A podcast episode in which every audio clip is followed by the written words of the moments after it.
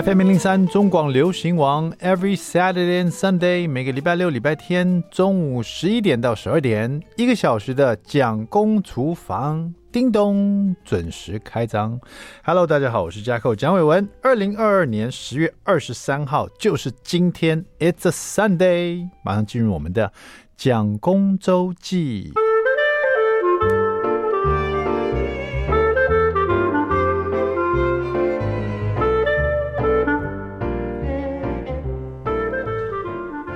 早上啊，都是我在负责做早餐给小朋友吃嘛。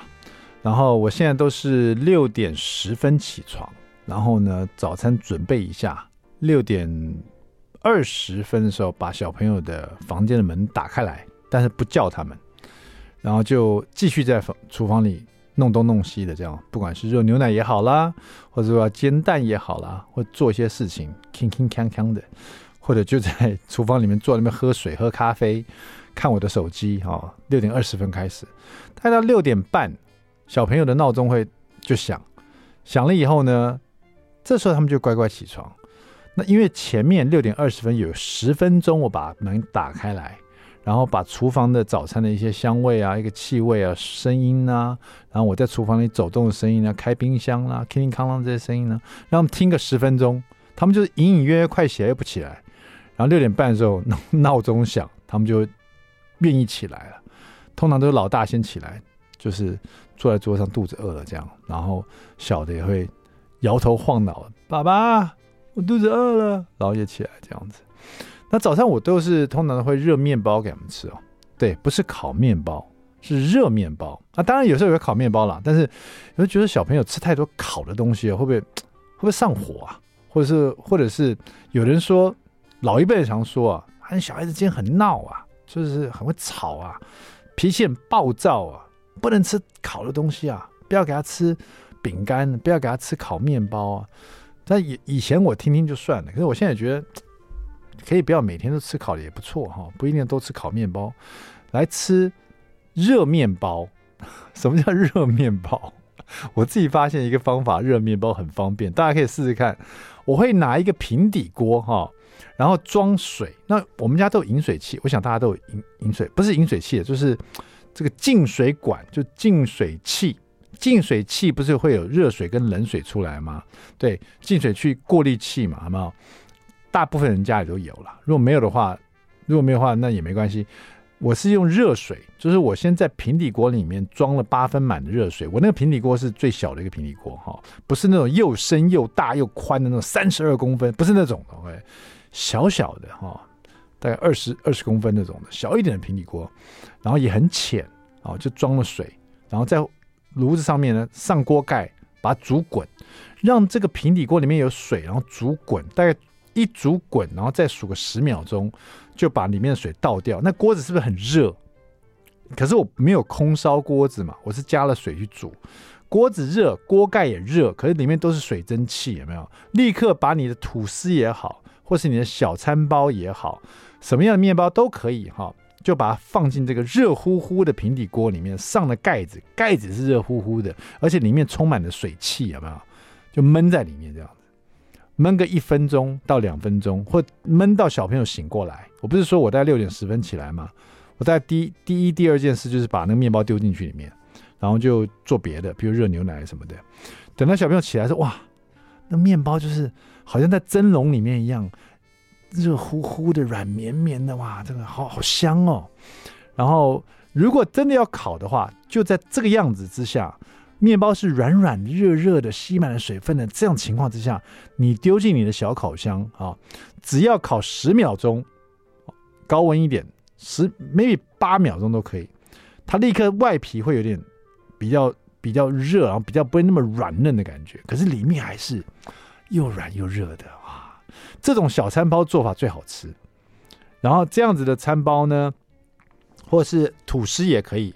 吐司拿出来以后，就是可以抹果酱啊，抹奶油啊。餐包呢，用这个刀子把它划开来，里面再夹那个一块冰箱刚刚拿出来然后切片的奶油。哇，那冰冻的奶油放在这个热腾腾的这个餐包里面，刚刚要融化又没有融化，然后小朋友一口咬进去，还可以吃到。有点冰冰的那个奶油在里面，就冰火那个菠萝油的感觉，有没有？在你家就可以做到，虽然不是菠萝油啦，就是冰火小餐包，哇，超好吃的。有一天早上啊，我一样六点十分闹钟响，我就正走准备走到厨房开始我一整天的工作，有没有？然后呢，一去厨房我就吓一跳，哎呦，厨房灯怎么开的？我昨天晚上没关吗？哎，小孩的门呐、啊、是半闩着。就没有完全开，也没有完全关着，不太对哦。晚上我都有巡过哦，赶快打开门，哇，两个小小鬼头坐在自己书桌上，一个在玩乐高，一个在画图。我说你，而且看起来就是已经起来一阵子了，六点十分呢。我说你们在干嘛？那么早起来？啊，爸爸，我们我们今天想起来看日出啊，看日出。我一看，真的耶，窗户都打开了。你们几点起来看日出啊？哥哥，闹钟弄五点钟，我们就五点起来了。我说蒋中正，你五点钟弄闹钟干什么？你为什么五点钟？哦，爸爸，我弄错，我想弄六点，可是我没有看清楚，就弄了五点。闹钟响了，我们两个就起来了。那不会往后睡？那你不会回去睡吗？可是因为啊、因为冷气我也关了。因为那这个事情发生是大概天气比较秋老虎那几天，你知道，所以他就已经热醒了，然后闹钟也响了。然后弟弟就提议说：“哥哥，我们来看日出。”然后就把窗户打开来，哎，外面刚刚有点微亮的感觉，小朋友觉得很稀奇啊，哎，好像快要亮了。那你知道，小朋友其实没有时间，没有机会去看到天色从黑变成亮，他们没有这个机会嘛，他们很早就睡觉了，很晚才起来啊，所以对他来讲很稀奇，哇，天刚刚要变白。刚刚变亮那种感觉，所以他们以为可以看到日出，哪看得到日出啊？你要看方位好不好？那那个我们家虽然住顶楼，可是也没办法看到日出啊。可是对他们来讲就很很好玩。然后呢，这个我也没想到那么早起来。那一天呢，早餐吃完了，他们哇，好早都到学校去了。可是那天学校老师都在家庭联络簿上写说，这两个小朋友都在学校特别闹，因为为什么？没睡饱嘛，对不对？不要随随便便爬起来看日出，好不好？好了，稍微休息一下，别忘了在家里试试看我教你那个热面包的方式，热吐司、热小餐包，然后再放一片那个冰冷的奶油，这个进去，哇，冰火菠萝啊、冰火小餐包，好吃。好，休息一下，待会马上回到蒋公厨房。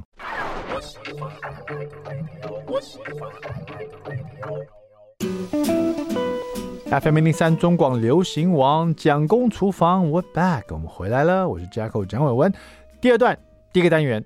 蒋公来说菜。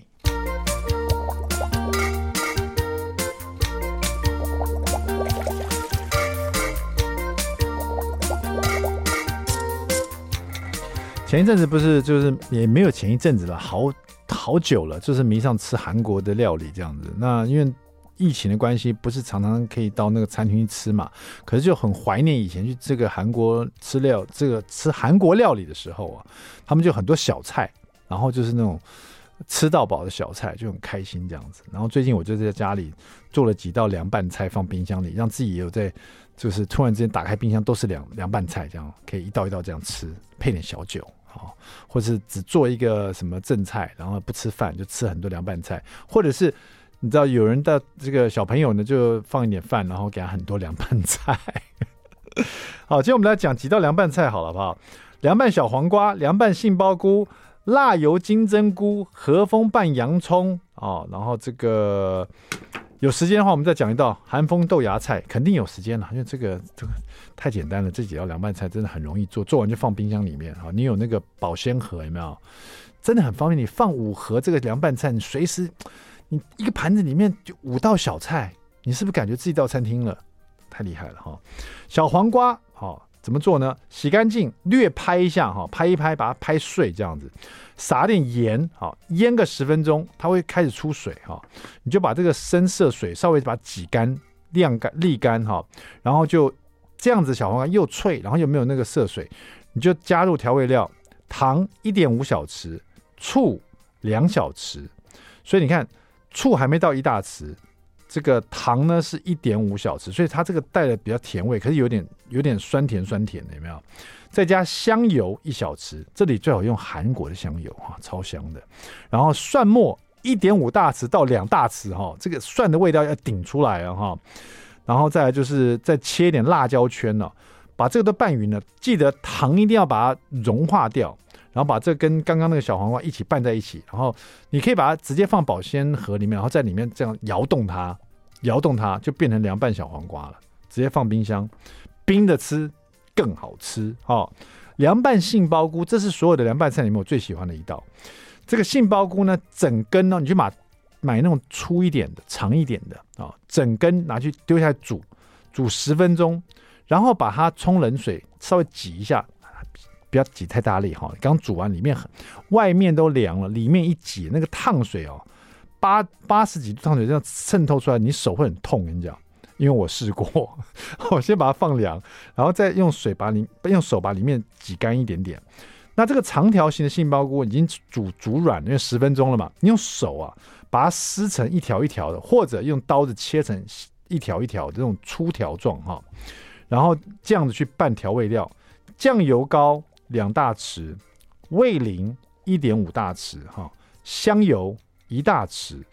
你可以知道，这个杏鲍菇比较难入味，所以它那个调味料要重一点。酱油膏、味淋、香油，然后香菜碎，哇，辣椒碎、蒜碎，通通都一大匙，全部把它拌在一起。你可以想象那个味道。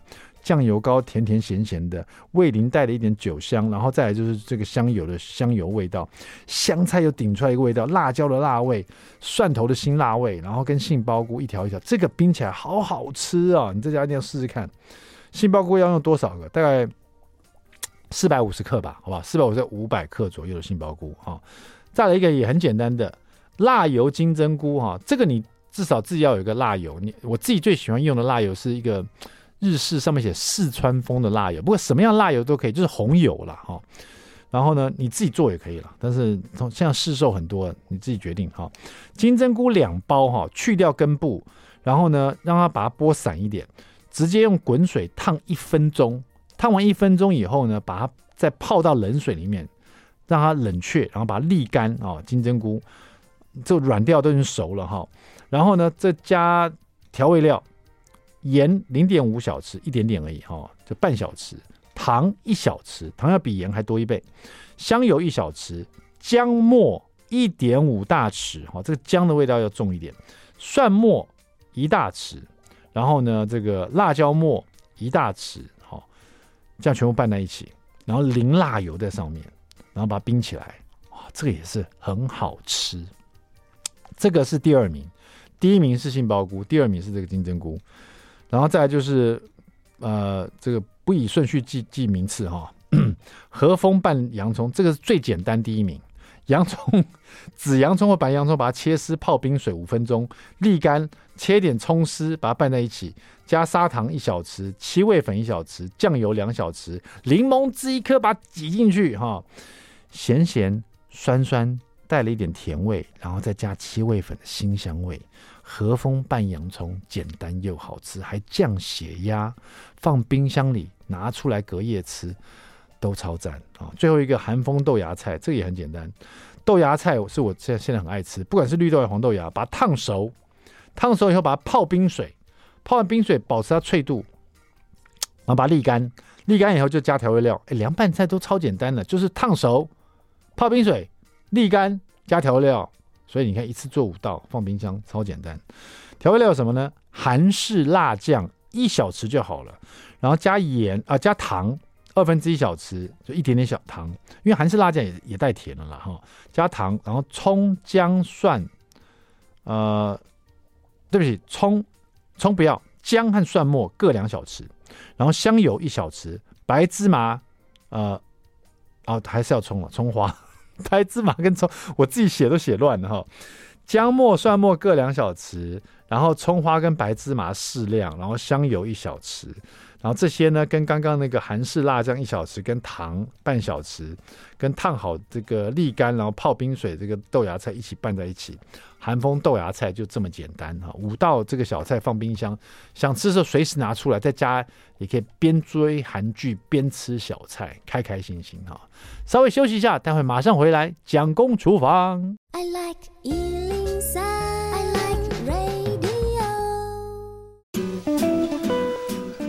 FM 零零三中广流行网蒋公厨房，We're back。我们又回来了，在我们厨房里你会一定会听到一句话，就是说 “You are what you eat”，哈，就是你你就是你吃的东西，哈。有的人说这句话什么意思？我吃猪肉，我就是猪吗？我吃鱼，我就是鱼吗？我吃蔬菜，我就是蔬菜吗？大概就是这个意思了。就是如果你吃垃圾食物，那你就是。垃圾，然后有人会这样觉得，可是其实这句话其实它还蛮富含深意的哈。今天我们请到一位对这句话很了解的一个人哈，他是一位啊这个营养师啊，他也不只是这个做这种健康讲座，他自己也有这个门诊呢，专门在教大家这个正确的这个呃营养的知识，以及啊最大家最关心的有关于减重，而且在各行各业的专业人士都有去找他哈，在这个。有关于自身的营养啊，找他来咨询哈，包括有些艺人呐、啊、一些名人呐、啊，还有一些健康的做专门做这个健身的都会有哈。今天我们请到的是这我们的朵薇诊所的总营养师哦，于朱清哈，我可以叫于老师吗？觉得好像有叫的很远的感觉哈。这个朱青老师你好，你好你好，主持人好，各位听众朋友大家好。是朱青老师这字称腔字称腔远的，像我字字不分的，就马上就。这高下立见的感觉哈，这本书是你最新的作品，叫做《二十一天代谢回正饮食》哈。刚刚在录音之前，我问一下这个朱鑫老师，他说代谢回正是一直以来他一直在提倡、一直在教导大家的哈。到底什么是代谢回正饮食呢？听起来以字面上来看，就是说有些常说我们现在年纪到个年龄，好像代谢变慢了，哦，是不是说我们就可以透过饮食让我们代谢回到十八岁呢？哎，这是非常有可能的。哦，真的吗？我刚随便说说的。对，因为代谢回正饮食这个，其实每个人都做得到，而且它最大的。功能就是真的让你的代谢回到正常状态，嗯，而且是透过吃的方式。对，我们常听人家说啊，我变胖都是因为我现在新陈代谢变慢了，嗯，而且很多人就觉得这是真正的很多实证嘛，就是大家真的是到了某种年龄了，以前可以的吃三天披萨，你完全没事，没事对不对？现在不要说吃三天，吃一天披萨，第二天就觉得肚子好像大了一圈的感觉啊，嗯，这就是代谢好像出了问题啊，嗯。但是怎么样才能用这个饮食来让自己代谢？些回归，然后而且只有二十一天呢、哦，这就是回到我刚刚讲说 “you are what you eat” 的。我觉得一个营养师来讲，这句话对你们来说会不会是你们座右铭呢？是座右铭。我们从一开始就是学习营养学的时候，老师就教了我们这一句话。嗯，那后来我们学完之后，然后又加上在辅导很多个案去做饮食调整之后，发现这句话真的百分之百正确，而且真的就是放在我们的不管是。呃，营养师啦，我觉得营养师所有的人都非常非常认同这句话。嗯，对，这个代谢饮食来讲，是不是比较让人家直接会想到是跟减重有关系？可是代谢饮食应该更多吧？哈，除了减重来讲，其实减重它只是代谢的其中一部分的族群，嗯、那减重只是说比较大范围的人群都需要。嗯、对，但是其实代谢这件事情，它攸关了我们每个人的健康。嗯，其实像。我的诊所不只是要减重的人过来，其实还有好大一个族群是，可能他在呃公司每年的体检啊，或者是他自己去做健康检查，发现数字有异常，嗯，然后医生引荐他说必须要去找营养师做饮食的调整，嗯，所以其实代谢这件事情，就是我觉得是每个人都非常非常需要的，嗯，尤其是刚刚主持人您您说的，就是很多人会把代谢变差这件事情怪给年纪，当然年纪有差，但是我觉得。更大的原因是因为你每天的饮食可能是出现的状况，你自己不清楚。嗯，我看了这本书，因为它是，它是要类似经过。不不只是你说的一些东西，包括里面还有照片实证哦。看到几位真的是年纪比较大的资深的妈妈们哈，对对，甚至于当阿嬷，甚至我可以叫阿妈了。对，她也因为透过代谢以后就恢复了这个比较苗条身，或者到了她喜想要的身材。对，我们有辅导过一个阿妈，她就是真的身材恢复到她四十年前生她儿子体重的。标准身材，嗯，哇，他为什么想要回到那个身材？因为其实他后来就是出现了，我们刚刚讲了，有一点高血压，脂血脂有一点高，对，然后加上又孙子出来了，他他觉得他的健康很重要，嗯，而且看到孙子活蹦乱跳，他希望他自己的健康能够长一点点，体力好一点，可以陪伴。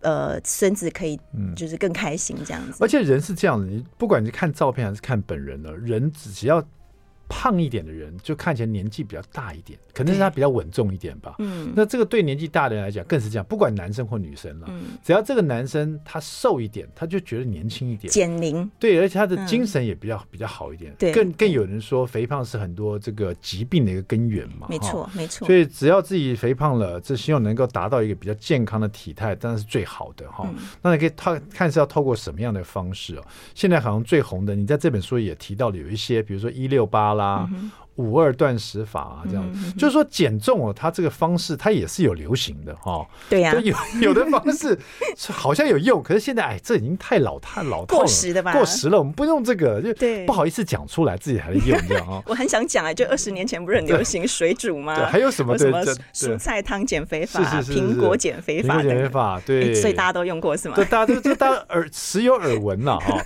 就像看电影，然后我没听过这个电影明星哦，我没有听过这个减肥法，骗谁啊？对不对？你可能都用过哈，但是现在最红的这这本书又提到了一些这些的断食法，或是一六八也好，或五二也好，跟这个代谢回正，嗯，是有什么关联，或是有什么不同呢？我觉得最大的区别是在于，呃，二十一天的代谢回正饮食里头，其实它是从实倾听心底内心真正的缺乏，嗯，也就是说，你从吃的方向去观察，你很多时候有可能你是因为心理的缺乏，导致于你去会吃别的东西，嗯，那我们这本书的重点是在于，你如果要瘦得好，并不是吃越少瘦越快，而是要吃对跟吃饱。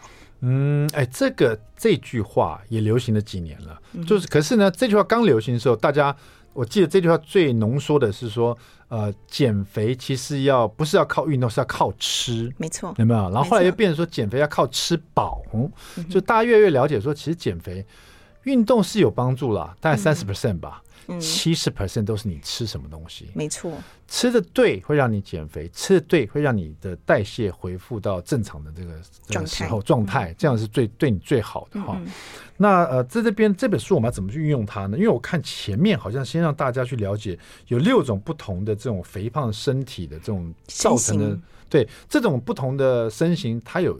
为什么会变这种身形？结果对不对？或者对它，它有原因，还有一些因应的对策。嗯、就是说，我们这本书的重点就是第一个，我们要先了解自己。嗯，那了解自己，除了从身形的部分去看之外，还要从心理的层面去看。嗯，那身形的话，大概有一半可能会来自于基因的遗传，但是有剩下的一半其实是后天的。不管是生活习惯或者是饮食习惯所导致的，举例好了，比如说下半身肥胖型，嗯，我相信这个应该是很多上班族的一个代表的类型，嗯，对。那像类似这种类型的话，他们一定是活动量比较低，没错。然后上班族他们可能日常的三餐也是外食居多，嗯，所以他们摄取的饮食也相对比较不均衡，对，高热量、高油、高盐、高钠这样子，对。然后再来蔬菜量可能是不足，所以它便当里那一格蔬菜量就那么小，对。对所以说就比较不足。另外，你这边举出有食物肥胖型，这一点也太可恶了吧？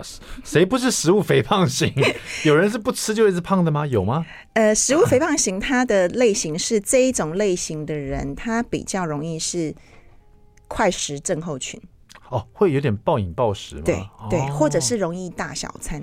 哦，有些人会有这个状态，就是我懂，释放压力的时候，对，或者是比如说他工作很忙的时候，他可以不吃，对，可是他。一放松之后，他就会暴饮暴食，而且那个暴饮暴食的量，有可能他到最后会无意识的进食。哎、嗯，这个这个食物肥胖型，像你一讲，我就很有感触，因为有一阵子我蛮喜欢用这个断食法，嗯、可是我发现断食以后，一开始蛮蛮成功的，很明显，对不对？一开始很后来几次就不明显，为什么？因为我。断食以后就开始暴饮暴食，就是把没有吃的把它吃回去，你知道吗？就觉得我已经五天没吃东西，我今天要狠狠的把它吃回去，还加倍奉还。就后来真的加倍，体重也加倍奉还的感觉。所以这个食物肥胖，你这样一讲，我就很有感觉了哈。讲到这边，其实有食物肥胖型，还有这个下半身肥胖型，还有四种不同的型哦。看你是哪一种肥胖型。待会休息过后马上回来告诉你，别走开。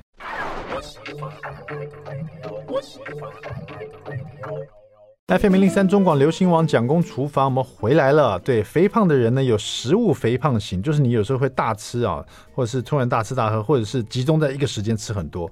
另外，腹部肥胖型，这一听就知道字面上就看得出来，不是你头太大，是你肚子太大哈。代谢型肥胖，哎，这是跟这本书很有关系了，就要恢复正常的代谢嘛。还有下半身肥胖型，有些人觉得这是怪爸妈哈。另外呢，焦虑型肥胖，这个在演艺圈其实蛮多的哈，或者是有些在工作上要求完美的人就会得到这样的肥胖。还有一个是肤质型肥胖，这里肤质是我们说吃肤质会有过敏的那种肤质哦。对。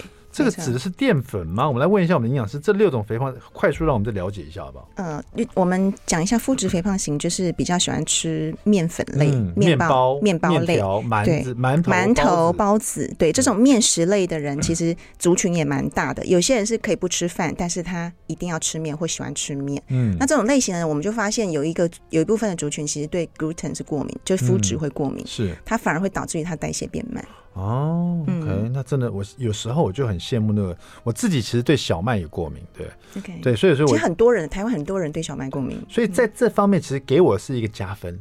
因为我不能去吃面包，所以我就变成说，哎、欸，我不会变成那样肥胖。所以说，我很爱吃面包，所以我会忍不住，有时候一个月偷吃一次。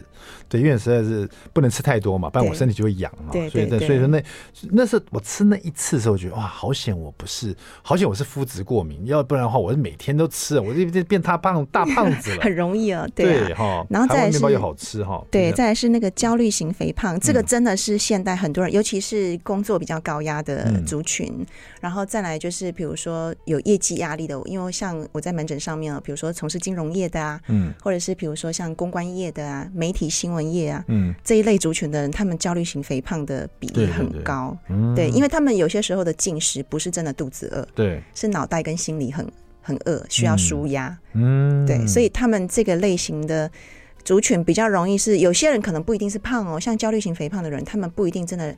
视视觉上看起来胖，但是他们可能都是泡芙型居多哦，就是脂脂肪多啊，肌肉少，就肌少症跟泡芙型的综合版。那这种也是一种危机哦。对，没错。好，那这大家听到这边可能已经知道，大家把自己归类从哪一种肥胖型。不管那也有人说，我根本不知道我是哪种肥胖型，可是我就是胖啊，就像我就烂一样，我就胖哈，怎么办呢哈？那这一本书是讲二十一天哈，可以回归这个正常的这个代谢。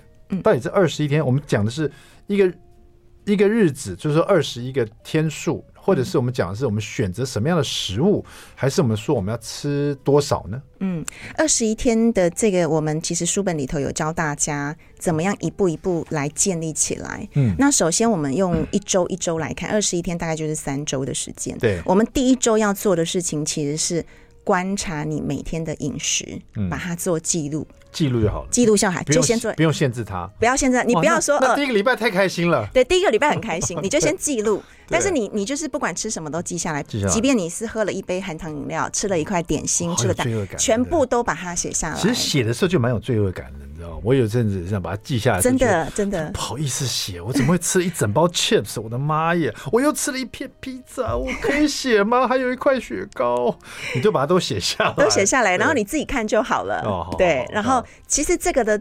做法就是有点类似像理财一样，你要先记账，嗯，就是就像刚刚主持人您说的，你自己在记录的过程当中，你同时就会知道，哦，原来你一整天都吃了哪些东西，写下你的羞耻心，对不对？哈，要老实的记录下来，不要给别人看嘛，对啊，自己看，对，不要担心，把它写下来，把它写下来。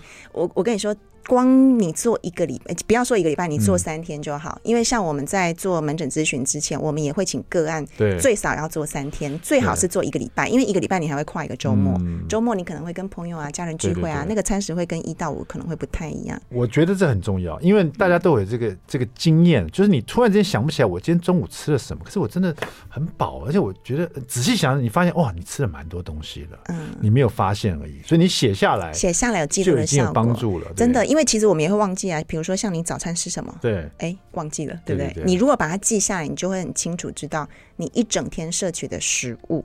好，快乐的一个礼拜，休息的过去了。第二个礼拜呢？第二个礼拜呢，我们就要来看啊。如果家里有体重计的人，你一定要量好，你要知道你自己的基础代谢率大概是多少。嗯，我们就要把你的饮食设定好，是吃符合你基础代谢率的一个。区间。嗯，所以你第一个礼拜的饮食记录呢，你大概就可以知道你这个的落差有多少了。嗯，然后再来我们在饮食分量上面的规划，我们书本里头也有教大家，就是大概怎么去计算。比如说，如果举例一个五十公斤的女生，她一天的基础代谢大概只有一千两百大卡。对，那一千两百大卡里头的蛋白质、淀粉跟蔬菜的规划的分量大概是多少？嗯，那你这个礼拜你就可以开始练习。按照这样的分量吃，嗯，但当然，如果你本来是吃两倍食量，你突然间减半，你一定会受不了。对，所以第二个礼拜其实就是一个往你需要吃正确分量的路上迈进。嗯，我们可以没有办法做到一百分没关系，你做到六十分也会有效。嗯，那做到八十分效果好一点，做到九十分效果超棒。嗯，那这是第二个礼拜。我我在担心第三个礼拜是不是就要做重量训练或是跑步？哎，没有啊，这二十一天里头完全没有运动哦，完全没有。先把大家大家问一下，然后意思是说第三个礼拜每天都重量训练三个小时，跑三个小时的车，哇操，累死哦！我们的方式是非常循序渐进。哎，其实真的很多人都以为减肥会非常痛苦，就是我要做运动做的很累很辛苦，其实不是哎，我们就发现说会瘦下来成功的个案呢，他们都。非常的开心，而且找到吃对的食物的那种身体舒服的感觉。嗯，对，没错没错。因为如果痛苦的话，你你没有办法，你是没有办法持久的，没办法持久。而且不要跟人性去对抗，是因为控制食欲是一件非常辛苦的事情。对，所以说我在看你这本书的时候，我就觉得哇，你是你是想要让大家吃的快乐哎，因为你这边既然在你的减脂期简单组，你有香蕉香蕉燕麦煎饼。还有水果优格粥，然后有这些看起来就很好吃的东西：鲜虾节瓜面、松露蘑菇炖饭、意式油醋温沙拉、香煎南瓜鲈鱼哈。然后这些都是比较法式的啊，也有比较日式的哈，味增豆腐猪肉锅啦，然后香蒜蛤蜊丝瓜面线呢，这样听起来都很好吃，但是感觉上稍微清淡了一点哦，感觉上哎没有辣的。尽量避免刺激性的东西，是不是？呃，应该是说我们会希望把味觉恢复到你本来的状态。嗯、当然，喜欢吃辣的朋友们，你可以慢慢调整。对，你可以自己调整你的辣的口感。嗯，对。但是这个菜色最大的目的是比例跟分量的问题。所以我再回去第一个礼拜记下来，记下来。第二个礼拜分量的调整，分量调整，对，包括就是你称重，对不对？称重当然是比较严格的方法，但是你可以用很简单的，像书本里头有教大家，就是你分量怎么算，也有一个很简单的方式。所谓分量是什么？可以举个例子。举例，比如说我们一颗鸡蛋就是一份蛋白质的分量，对。然后比如说呃一个拳头，我们就是一个蔬菜的分量，这个就是很好去计算，你马上就可以运用在你的日常的饮食里面。OK，然后透过这本书，我可以自己知道说。根据我的体重，跟我一个礼拜记录下我吃什么，我去决定我的分量。没错，没错。哦，对。透过这本书就可以抓到我自己该有的分量。对。第三个礼拜就照着分量去吃，照分量去吃，但是有一些诀窍。举例，比如说吃东西的顺序，嗯，改变，然后再来就是食物种类的吃东西的顺序，就是先让妈妈吃，再让爸爸吃，然后我让我小孩吃完，我最后吃剩下来的这样子，这样就会瘦，是不是？到底是怎么吃法？待会广告回来，回来最后一点时间，我们请这个我们的营养师告诉大家哈，别走走开。余朱清还在现场，别走开。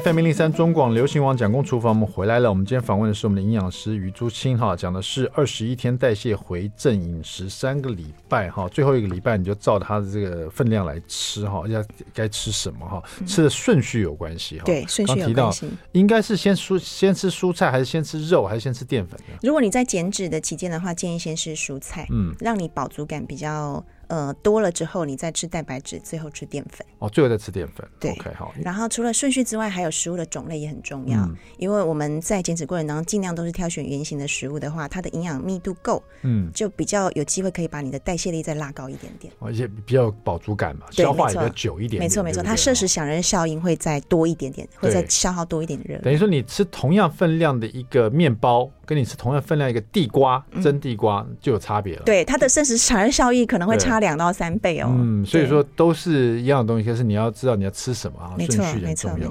那在这本书里面还有二十一道，这是营养师他自己在吃的料理，对，自己做的哦。我自己吃自己。我刚才问他说，请问是不是有请那个厨师来帮你们来示范？因为我觉得拍的很漂亮啊，做的都很像南法的料理。就结果这个营养师说自己做的二十一道，我刚刚有念了几道，然后我就请他自己说一道他最常吃的。就是这一道香煎南瓜鲈鱼哈，哈。对，所以这种鲈鱼它是去喂南瓜给它吃的。其实，呃，香煎南瓜鲈鱼是它的淀粉类是来自于南瓜，啊、就是圆形的五谷根茎杂粮。